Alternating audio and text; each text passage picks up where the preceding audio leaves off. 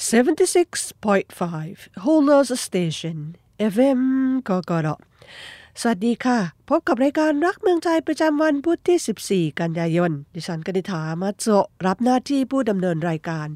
รายการของเรากระจายเสียงจากสถานีวิทยุ FM โคโกโรโอซาก้าเป็นประจำจากเวลา 5 นาฬิกาท่านผู้ฟังที่มี Request Message ส่งมาหาเราได้ที่ kokoro.jp อยู่กับรายการของเราไปจนจบ ค่ะ ค่ะ จบสิ้นไปแล้วอย่างงดงามนะคะสำหรับเทศกาลพลุคุราวังกะฮานาบิไทไก่ที่จัดในรอบ 20 ปีค่ะว่ากันนะคะว่าเทศกาลพลุที่จัดขึ้นตามท้องที่ต่างๆ ทั่วประเทศนั้นยากนักค่ะที่จะทำกำไร จากการขายบัตรที่นั่งเพียงอย่างเดียวจำเป็นจะต้องมีสปอนเซอร์จากบริษัทห้างร้าน แล้วก็ส่วนราชการท้องถิ่น ด้วยเหตุดังกล่าวค่ะทำให้เทศกาลพลุในท้องถิ่นเล็กๆ สูญหายไปไม่น้อย ซุยโตคุราวังกะ Fireworks Festival ค่ะ เป็นเทศกาลพลุที่ฮิราคาตะ City แล้วก็ทากัตสึกิ City สองเมืองที่อยู่เคียงกัน โดยมีแม่น้ำโยโดกาวะกั้นร่วมมือกันจัดมาตั้งแต่อดีต แต่ว่าต้องงดไปเกือบ 20 ปีเต็มค่ะปีนี้ผู้คนในสองเมืองร่วมกับบริษัทห้างร้านแล้วก็ส่วนราชการ ระดมทุนจากคราวฟันดิ้งตั้งเป้าไว้ 55 ล้านเยนด้วยกันนะคะ มีผู้ร่วมดำเนินการ 66 ราย อาสาสมัคร 300 ลาย พนักงานรักษาความปลอดภัยที่ต้องจ้างมาถึง 700 ลายค่ะ ยิงพลุไปทั้งสิ้น 4,995 นัด เท่ากับจำนวนเด็กใหม่ที่เกิดในเมืองทั้งสอง ในรอบปี 2021 ที่ผ่านมาค่ะ คาดว่าจะมีคนมามีคนมาชมมากกว่า 215,000 คนนะคะ ก็จบสิ้นไปเรียบร้อยแล้วก็น่านาปลื้มใจค่ะ ที่เป้าหมายรวบรวมทุนสำเร็จพลุถูกยิงขึ้นจาก 19นาฬิกา30 นาทีถึง 20นาฬิการาวครึ่งชั่วโมงค่ะ ลูกที่ใหญ่ที่สุดคือพลุหมายเลข 7 สูงราว 250 เมตร เส้นผ่าศูนย์กลาง 100 เมตรค่ะ ก็สักประมาณ 10-15 นัดด้วยกันค่ะ แม้จะไม่ใช่พลุที่อลังการเมื่อเทียบกับโยโดกาวะฮานาบิก็ตาม แต่ว่าเป็นเทศกาลที่อบอุ่น หนุ่มสาวชาวเมืองหลายคนพากันมาชม ทั้งจากริมสองฝั่งแม่น้ำแล้วก็บนคันดินห่างออกจากที่ยิงพลุราว1-2สถานีรถไฟด้วยกันค่ะ ตามที่สูงต่างๆ ก็มีคนมากมายนะคะ เท่าที่ดูจากเอ่อ SNS ค่ะ พบว่าหลายคนพากันปลื้มอกปลื้มใจที่พลุที่พ่อแม่ปู่ย่าตาจาตาตายาย เคยพามาชมตอนเล็กๆ กลับมาจัดอีกครั้งหนึ่งค่ะ ก็จบสิ้นไปเรียบร้อยแล้วนะคะ คาดว่าปีหน้าจะมาให้ชมกันเป็นครั้งที่ 2 ก็ต้องติดตามกันต่อไปค่ะ ลูกพี่ใหญ่แก๊งล่อลวงเป็นคนจีนค่ะ แล้วก็มีลูกน้องเป็นญี่ปุ่นที่เปิดรับสมัครทางอินเทอร์เน็ต เมื่อปลายเดือนมิถุนายนที่ผ่านมาเจ้าหน้าที่ตำรวจโอซาก้าได้จับกลุ่มชาวจีนหัวหน้าแก๊งล่อลวงสองคน ที่ทำหน้าที่ดูแลเงินที่ใช้ลูกน้องญี่ปุ่นราวกว่า 10 คน เบื้องต้นค่ะ ในข้อหาปลอมตัวเป็นเจ้าหน้าที่ตำรวจหลอกผู้สูงอายุสองคน ให้นำเงินสดที่เก็บไว้รวม 82 ล้านเยนมาตรวจ เพราะคาดว่าเป็นธนบัตรปลอม คนจีนสองคนคือนายเอียงถังอายุ 34 ปีทำหน้าที่เป็นหัวหน้าควบคุมคนที่ทำหน้าที่หลอกลวง พบกับผู้เสียหายโดยตรง อีกคนคือนายเชียงจี้อายุ 44 ปีทำหน้าที่เบิกถอนเงินที่โอนเข้ามาในบัญชีปลอม ภายใต้การบัญชาการของคนจีนทั้งสองคนนี้ยังมีคนญี่ปุ่นอายุตั้งแต่ 23 ถึง 55 ปีอีก 7 คน ที่ทำหน้าที่ปลอมตัวเป็นเจ้าหน้าที่ตำรวจบ้าง พนักงานธนาคารบ้าง ไปพบกับผู้เสียหายโดยตรง ล่อลวงให้ถอนเงินจากธนาคารจากจำนวนเงิน 82 ล้านเยนค่ะ พบว่าโจรจีนสองคนนี้ได้เงินไปกว่า 74 ล้านเยน ที่เหลือเป็นค่าแรงให้กับคนญี่ปุ่นอีก 7 คน ก่อนหน้านี้เจ้าหน้าที่ตำรวจได้เข้าค้นบ้านพักของนายโยโกยาม่าเซริว อายุ 40 ปี ผู้บริหารบริษัทแห่งหนึ่งในข้อหาล่อลวง จากการสืบค้นได้นะคะว่าบริษัทของเขาเป็นแหล่งซ่อนเงินที่ได้จากการล่อลวงต่างๆ มา จนในที่สุดได้ตามเงินจำนวน 74 ล้านเยนคืนกลับมาได้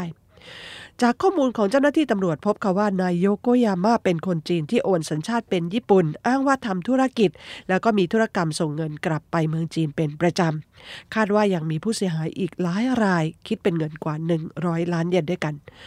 นอกจากเคสนี้แล้วเจ้าหน้าที่ตำรวจโอซาก้ายังได้จับกลุ่มแก๊งล่อลวงชาวจีนอื่น ๆ อีกด้วย เช่น หญิงชายชาวจีนสองคนที่หลอกเงินหญิงชราอายุ 80 ปีไป 1 ล้านเยน เมื่อเข้าค้นบ้านพักก็พบเงินสดจำนวน 30 ล้านเยน ดูเหมือนข่าว่าสองคนนี้ทำหน้าที่รวบรวมเงินส่งให้หัวหน้าแก๊งอีกทีหนึ่ง เบื้องล่างก็มีคนญี่ปุ่นทำหน้าที่ล่อลวงโดยตรงเช่นกัน เจ้าหน้าที่ตำรวจยังคงหาหลักฐานแล้วก็ร่องรอยการโอนเงินของแก๊งโจรจีนและญี่ปุ่นเหล่านี้อยู่ เพราะว่ายังมองหาความสัมพันธ์ระหว่างหัวหน้าจีนกับลูกน้องญี่ปุ่นได้ไม่ชัดเจน พวกเขามักใช้โทรศัพท์ IP สืบหาแหล่งกบดานไม่ได้ เงินที่ได้มาก็โอนเป็นคริปโตกรบหลักฐานบ้าง เจ้าหน้าที่ตำรวจบอกเขาว่าก่อนหน้านี้แก๊งล่อลวงมักเป็นคนจีนอย่างเดียว แต่ว่าหลังการระบาดของโคโรนาไวรัสสายพันธุ์ใหม่เป็นต้นมา เปลี่ยนมาเป็นคนจีนที่อยู่ในญี่ปุ่น หรือว่าโอนสัญชาติเป็นญี่ปุ่นทำหน้าที่สั่งการ คนญี่ปุ่นลงมือปฏิบัติการในพื้นที่แทน ดูเหมือนเขาว่าแก๊งโจรเหล่านี้ทำการเช่นนี้มาในประเทศจีนมานานแล้ว แล้วก็หลายปีมานี้ได้ขยายมาทำการในญี่ปุ่นด้วย โจรจีนส่วนใหญ่จะมาจากเมืองเดียวกันบ้าง เป็นญาติพี่น้องกันบ้าง มีสังคมของตนเอง แล้วก็มีหลายแก๊งด้วยกัน เจ้าหน้าที่ตำรวจตั้งเป้าเขาว่าจะทำการสืบสวนเพื่อคลี่คลายสายสัมพันธ์เหล่านี้ให้ได้โดยเร็วค่ะ ข้อมูลข่าวสารเกี่ยวกับญี่ปุ่นนะคะ ถูกเผยแพร่ไปในประเทศไทยแล้วก็ประเทศอื่นๆ อย่างรวดเร็วค่ะ แม้แต่ข้อมูลละเอียดแล้วก็อ๋อนึกว่าไม่สำคัญนะคะ แต่ว่าไปถึงเมืองไทยค่ะเร็วๆนี้ คู่มือการตามรัฐมนตรีนิชิมุระไปปฏิบัติราชการต่างจังหวัด ถูกแปลเป็นภาษาไทย เผยแพร่ใน SNS นะคะ อ่านแล้วก็ออตกใจนิดหน่อยค่ะ ขึ้นชื่อหัวข้อนะคะว่าข้อควรระวังในยามรัฐมนตรีนิชิมุระไปปฏิบัติงานภายนอกค่ะนายนิชิมุระก็คือรัฐมนตรีกระทรวงเศรษฐศาสตร์และอุตสาหกรรมคนล่าสุดของญี่ปุ่นที่ดำรงตำแหน่งมาหลายครั้งด้วยกันนะคะ แล้วก็เป็นผู้ที่ขึ้นชื่อว่าจู้จี้มาจนกระทั่งเลขาหกเจ็ดคนลาออกกันไปตามๆค่ะ เจ้าเอกสารที่ว่านี้เป็นเอกสารขนาด A4 หน้าตาเรียบง่ายทำนองคล้ายๆ memo แจกกันในหมู่ที่ผู้เกี่ยวข้องนะคะ เนื้อหาว่าด้วยแนวทางการรับรองท่านแบบเป๊ะเป๊ะค่ะแบ่งเป็นหัวข้อต่างๆนะคะ เช่น การปฏิบัติตนภายในรถ เพราะว่าท่านจะชอบอ่านเอกสารแล้วก็ตั้งคำถามต่างๆ กับลูกน้องที่นั่งรถไปด้วยกัน เพราะฉะนั้นต้องเตรียมเอกสาร backup ไปให้เป๊ะเพื่อที่จะตอบได้ทัน แถมท่านยังชอบตั้งคำถามข้ามแผนกอีกต่างหาก เตรียมเอกสารเผื่อไปหนาๆเลย เตรียมปรินเตอร์แบบพกพาไปด้วย ของฝาก ท่านรัฐมนตรีเป็นคนที่ชอบซื้อของฝากมาก ๆ เพราะฉะนั้นต้องเตรียมคนไปขนของให้ท่าน เลขาคนเดียวหิ้วไม่ไหว แล้วก็ต้องเตรียมคนไปเผื่อเข้าคิวล่วงหน้าไว้ด้วย จะได้ประหยัดเวลา แถมยังอุตส่าห์มีวงเล็บด้วยนะคะว่า เงินท่านรัฐมนตรีจะจ่ายเอง แต่ว่าต้องพร้อมออกให้ท่านก่อนเพื่อความรวดเร็ว และบางทีท่านก็ชอบซื้อของสด อย่าลืมกล่องเก็บความเย็นแล้วก็สแตนบายเผื่อไว้ในรถด้วย เตรียมเวลาแถลงข่าวเผื่อเหลือเผื่อขาดท่านรัฐมนตรีมีนโยบายว่าจะตอบสื่อทุกคำถามจนกว่าสื่อจะหมดคำถามไปเอง เพราะฉะนั้นให้ลงเวลาเผื่อๆไว้ด้วย ไปซื้อข้าวเย็น อันนี้น่าเอ็นดูมากค่ะ รัฐมนตรีจะนั่งรถชินกังเซนกลับตอน6โมงครึ่งให้กระจายคนออกเป็น 2 หน่วย คือหน่วยซื้อข้าวกล่องกับหน่วยซื้อสลัดเพื่อความรวดเร็วนะคะ พอเอกสารนี้หลุดมานะคะมีนิตยสารของญี่ปุ่น เอาไปเผยแพร่ค่ะ ก็มีเสียงแตกเป็น 2 ทางเสเสียงหนึ่งก็คือควรแล้วหรือที่จะใช้งานข้าราชการชั้นสูงไปกับการซื้อข้าวกล่องแล้วก็หิ้วของฝาก แต่อีกเสียงก็คือเฮ้ยท่านโคตรขยันทำงานเลยนะ เก็บทุกเม็ดแล้วก็ท่านใส่ใจสุขภาพนะกินสลัดด้วยค่ะ ก็แล้วแต่นะคะว่าคนจะมองยังไง เป็นเรื่องราวที่ตกใจค่ะว่าเรื่องเล็กๆขนาดนี้แต่ทำไปเผยแพร่ในเมืองไทยเป็นภาษาไทยผ่านทาง SNS กันด้วยค่ะ76.5 Holders Station FM กกร ท่านผู้ฟังกำลังรับฟังรายการรักเมืองไทยประจำวันพุธที่ 14 กันยายน ดิฉันกนิธามาโจรับหน้าที่ผู้ดำเนินรายการ ช่วงหลังของรายการยังมีเรื่องราวต่างๆ มาคุยให้ฟังเช่นเคยนะคะ ก็ผ่านไปแล้วสำหรับไต้ฝุ่นลูกที่ 11 ที่เข้าตีเกาะมิยาโกจิมะในหมู่เกาะโอกินาวานะคะ ก็เรียกได้ว่าผู้คนแถบนี้ เจอกับไต้ฝุ่นเป็นประจำมาหลายปี แล้วก็มีธรรมเนียมการป้องกันไต้ฝุ่นที่แปลกไปกว่าเขตอื่นนะคะ ก็จากข้อมูลของกรมอุตุนิยมวิทยานะคะพบว่าไต้ฝุ่นลูกที่ 11 นั้น วนเวียนอยู่แถวเกาะมิยาโกจิมะแล้วก็เกาะซากิจิมะอยู่ตั้งแต่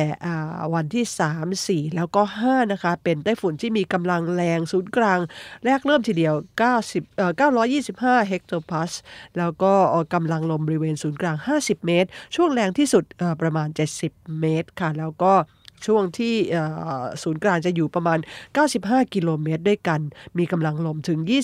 25 เมตรด้วยกันนะคะ แม้ว่าผู้คนในโอกินาวาจะเผชิญกับไต้ฝุ่นทุกฤดูมาตั้งแต่ไหนแต่ไร แต่ว่าครั้งที่ผ่านมานี้ ทั้งชาวบ้านชาวประมงพากันเตรียมรับมืออย่างขมักขม้นค่ะ โรงแรมแล้วก็อาคารบ้านเรือนที่เกาะมิยาโกชิมะพากันนำเอารถดำหรือว่ารถบรรทุกขนาด 10 ตันจำนวน 2-3 คันมาปิดล้อมทางเข้าอาคารบ้าง เอาแหขนาดใหญ่มากันรอบหน้าต่างบ้าง เพื่อที่จะไม่ให้ของอบินมาทำอันตรายต่อกระจกหน้าต่างหรือว่าประตูนะคะ ชาวบ้านที่เกาะมิยาโกจิมะนี้บอกเขาว่า เป็นวิธีป้องกันที่ชาวเกาะใช้กันมานมนานแล้ว ส่วนชาวประมงนั้นก็ยกเรือขึ้นบนฝั่ง แล้วก็ตรึงเรืออย่างแน่นหนาทีเดียวค่ะ ก็ช่วงนี้อยู่ประมาณกลางเดือนกันยายนนะคะไต้ฝุ่นก็คงจะเหลืออีกไม่กี่วันก็คงจะสงบ แต่ว่าเอาแน่ไม่ได้นะคะ เพราะว่าทางสภาพแวดล้อมสภาพอากาศเปลี่ยนแปลงไปมากทีเดียวจะเกิดอะไรขึ้น ฝนจะตกในหน้าร้อน หรือว่าฝนไม่ตกในหน้าฝนนั้นเกิดมาแล้วนะคะ ก็ช่วยกันระวังต่อไป ถ้ามีไต้ฝุ่นหรือว่าลมพายุมาแรงๆ รที่ตั้งบ้านเรือนอยู่โอหรือว่าอยู่ที่แมนชั่นต้องเก็บกระถางต้นไม้ ราวตากผ้าแล้วก็เข้าของที่ระเบียงเข้ามาให้เออเรียบร้อยค่ะ ปีนี้ทั้งโรคระบาดภัยธรรมชาติสงคราม แล้วก็เศรษฐกิจโหดจริง ๆ เราจะต้องผ่านช่วงนี้ไปให้ได้ค่ะค่ะ อีกสักประมาณเดือนเศษๆนะคะ ก็จะถึงฤดูใบไม้ร่วง มีใบไม้เปลี่ยนสีให้ชมกันค่ะ ปัจจัย 3 ประการนะคะที่ทำให้ใบไม้เปลี่ยนสีมีสีสวยสดงดงามได้แก่ 1. ค่ะ ความแตกต่างของอุณหภูมิช่วงกลางคืนแล้วก็กลางวันค่ะก็อากาศช่วงนี้ยังร้อนอยู่นะคะ แต่ว่าจากประมาณปลายเดือนตุลาคมเรื่อยไปอุณหภูมิก็จะต่ำลง แล้วก็อุณหภูมิกลางวันกลางคืนก็จะแตกต่างกันมากนะคะเขาบอกบอกว่า บนเขาสูงอุณหภูมิต่ำสุดลงแต่ลงกว่า 8 องศา ซึ่งถือว่าเป็นอุณหภูมิที่จำเป็นสำหรับการเปลี่ยนสีค่ะ ในขณะที่อุณหภูมิสูงสุดด้านล่างจะประมาณ 17-18 องศา ก็เรียกได้ว่าจะมีการเปลี่ยนแปลงของอุณหภูมิกระทันหันระหว่างเช้าเย็น ก็จะชมได้งามเริ่มจากบริเวณภูเขาสูงนะคะ จากปลายเดือนตุลาคมถึงต้นเดือนพฤศจิกายนก็เป็นแถบโคยาซังที่จังหวัดวากายาม่าหรือว่าฮิเอซังที่จังหวัดชิกะจะเปลี่ยนสีก่อนค่ะ ปัจจัยที่ 2 คือปริมาณฝนนะคะ ก็ต้องมีทั้งพอเหมาะพอเจาะค่ะ ปีนี้ช่วงฤดูฝนฝนตกน้อย แต่พอผ่านฤดูฝนมาแล้วฝนตกเยอะค่ะ ก็คิดว่าน่าจะโอเคค่ะ แล้วก็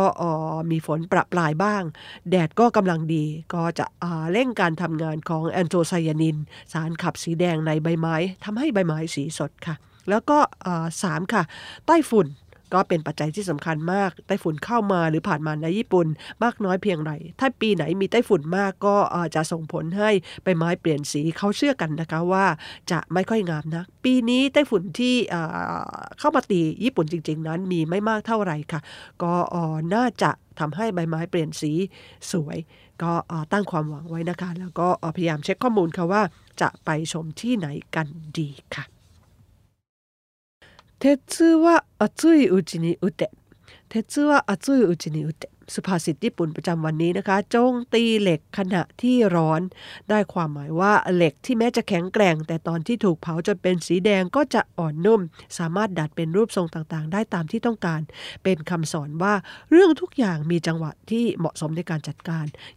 อย่าพลาดโอกาสนั้นๆนะคะ ก็ทราบดีค่ะว่าอะไรที่ควรเร่งทำนั้น ควรจะทำโดยเร็ว แต่ว่าคนเราก็มีความขี้เกียจติดตัวอยู่กันทุกคนนะคะ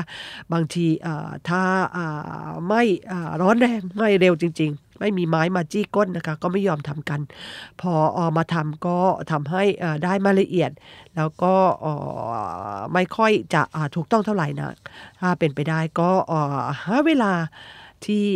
เหมาะสมนะคะ แล้วก็รีบๆทำให้เสร็จสิ้นไปจะสบายใจแล้วก็ได้ผลงานที่ดีค่ะ เป็นสภาษิตที่น่าจดจำนะคะ จงตีเหล็กขณะที่เหล็กยังร้อนอยู่เทสึวะอัซึยอุจินิอุเตะค่ะ รายการรักเมืองไทยของเรารับฟังได้เป็นประจำช่วง Time Free Zone ที่ radico.jp สำหรับท่านฟังที่มี request message นะคะส่งมาหาเราได้เป็นประจำที่ kokoro.jp รายการรักเมืองไทยในวันนี้คงจะต้องขออำลาท่านผู้ฟังไปก่อนแต่เพียงเท่านี้ พบกันใหม่สัปดาห์หน้า สวัสดีค่ะ